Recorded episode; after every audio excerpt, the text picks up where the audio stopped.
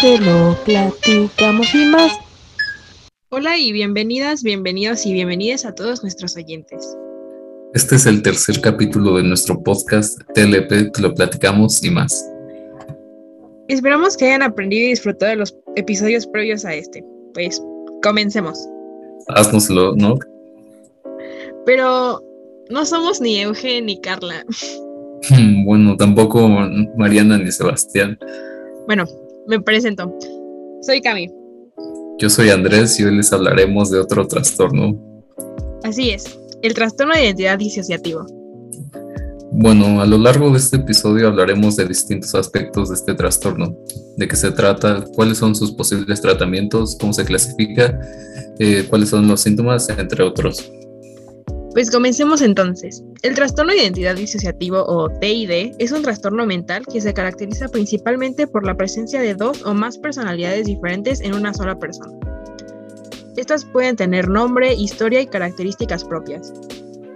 Oh, sí, también normalmente es respuesta a un evento traumático. Regularmente aparece después de la infancia y esto puede ser por eventos como el abuso verbal, físico, sexual son aquellos a los que una persona se ve expuesto a una edad temprana. Algo curioso es que forma parte de los tipos de trastornos disociativos. Este junto a, otros como la amnesia disociativa y el trastorno de despersonalización, desrealización. También según el DSM-5, la disrupción de la identidad implica otras condiciones como la discontinuidad en el sentido de pertenencia y de la identidad además de alterar el afecto, conducta, conciencia, memoria, entre otras de las personas que lo padecen. ¿Pero sabes cuáles son las principales causas? Sí, la aparición de este trastorno es un tanto brusca y normalmente se desarrolla en la infancia. Si el paciente ha sufrido de algún tipo de trauma, ya sea un abuso verbal, físico o sexual. Oh, de hecho, también tiene algo que ver si la persona se enfrenta a enfermedades graves o accidentes. Además, también está ligado el estrés postraumático y algunas otras reacciones disociativas. Pero, ¿qué son las reacciones disociativas? Pues supongo que principalmente es la desconexión y falta de continuidad entre pensamientos. Eh, pueden ser recuerdos, entornos. Mm. Entonces, si no recuerdo que desayuné ayer en la mañana, ¿significa que tengo reacciones disociativas? No, no, simplemente tienes mala memoria, ¿eh? Bueno, continuemos. Conductas de las personas que lo padecen. Ok, bueno, como dijimos, se puede tener dos o más personalidades, pero algunas veces se puede clasificar en dos, las identidades posesivas y no posesivas. En las posesivas, los pacientes actúan de manera claramente diferente, como si fueran reemplazados por alguien más. Y la, identidad puede variar y basarse en distintas cuestiones como personas del pasado, las cuales ya no estén, entre otras. En el caso de las identidades no posesivas, los pacientes declaran una disociación eh, del cuerpo material del enfermo con su percepción haciendo una alegoría al hecho de que se convierte en una, especie, por así decirlo, de observador de uno mismo y pueden pensar que están en otro cuerpo que no es el suyo y tener pensamientos, impulsos u otras cosas que no pertenecen a ellos originalmente. Estos pueden manifestarse como voces o pensamientos. Ahora vamos a hablar de la manera en la que se trata, o sea, el tratamiento que se tiene para este trastorno.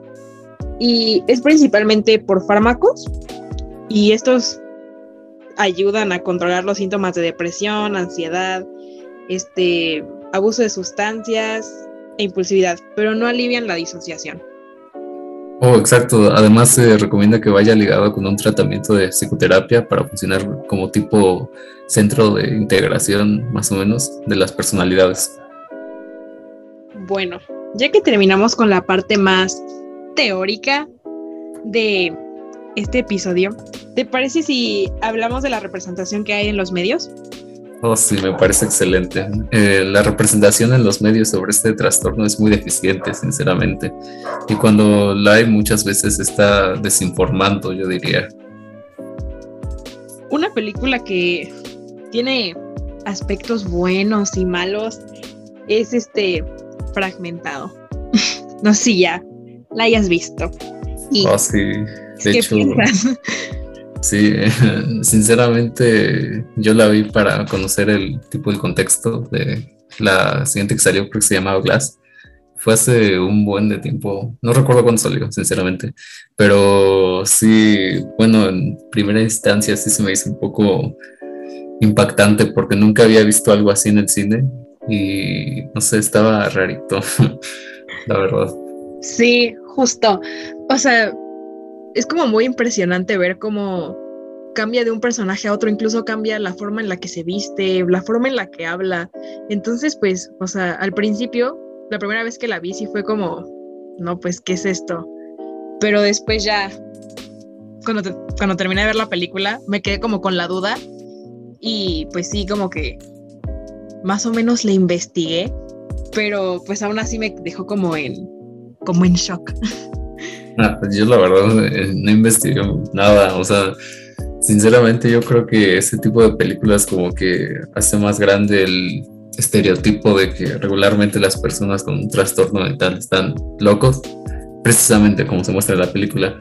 Pero bueno, por ejemplo, a mi madre recuerdo que le asustó un poco cómo cambiaban drásticamente, como tú mencionaste, y no sé, fue muy divertido, la verdad. Sí, o sea, pero también otra cosa que pienso así como en general de, pues, de la representación de las personas que padecen trastornos mentales, pues en los medios, es que casi siempre los ponen como el personaje malo, o sea, los ponen de villanos. Y pues la verdad es que, ay, pues está bien feo, ¿no? Imagínate ser una persona que padece esto y que solo te vean como un villano, ¿no? Está horrible. Ay, sí, lo sé, o sea, Hollywood con sus cosas y aparte la, lo peor es que la gente se lo cree, o sea. Sí, exacto, es la peor parte. Sí, Pero... eso está horrible, porque luego por eso la gente también eh, como que ve feo a, no sé, ya ni siquiera a los que se dedican eh, a los enfermos, por así decirlo, entre comillas, sino también tipo a la gente que se dedica a todo eso. O, la gente, bueno, también por ejemplo familiares de la persona que tenga el trastorno. No sé, se me hace muy... Sí, porque... Ajá, porque luego está también medio mal que sea como la única fuente de información de la gente sobre estos temas. Ay, sí, eso es lo peor. No, no, no. Entonces, qué bueno que estamos haciendo este podcast para informar. para informar a la gente. Sí, y la verdad creo que esta es la única película que he visto que que pues hablan de este trastorno, o sea, realmente yo no había escuchado mucho de él antes de ver la película. Sí, yo tampoco, la verdad te digo que yo la vi para conocer el contexto de el crossover que hubo en ese universo, por así decirlo.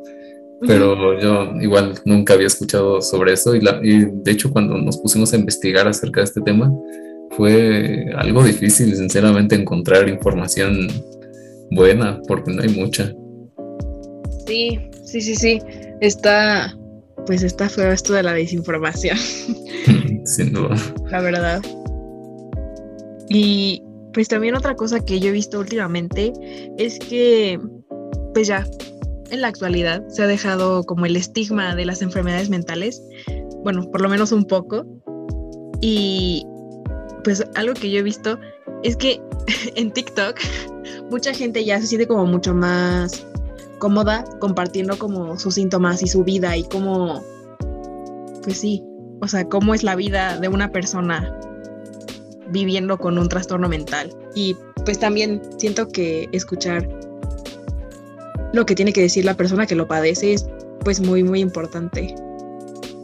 Sí, yo también lo creo, pero bueno, para mí es positivo eso porque la gente empieza a informarse de verdad, por así decirlo, pero también siento que es como un arma de doble filo porque tipo muchos niños o gente algo confusa pues puede creer de que tienen algún tipo de ese trastorno o como desear tenerlo. Sí, también es importante mencionar que no hay que autodiagnosticarse. sí. Ir con los profesionales es lo más importante. Entonces, importante mencionar, nosotros no somos profesionales. Solamente buscamos sobre este tema. Sí. Y pues creo que eso es todo, ¿no? Sí, me gustaría dar un comentario final de conclusión. Pues espero que les haya gustado nuestro podcast y que les haya servido para pues aprender un poco más sobre estas enfermedades mentales de las que realmente no se habla mucho. Y pues sí, gracias por escucharnos. Sin duda. Te lo platicamos y más.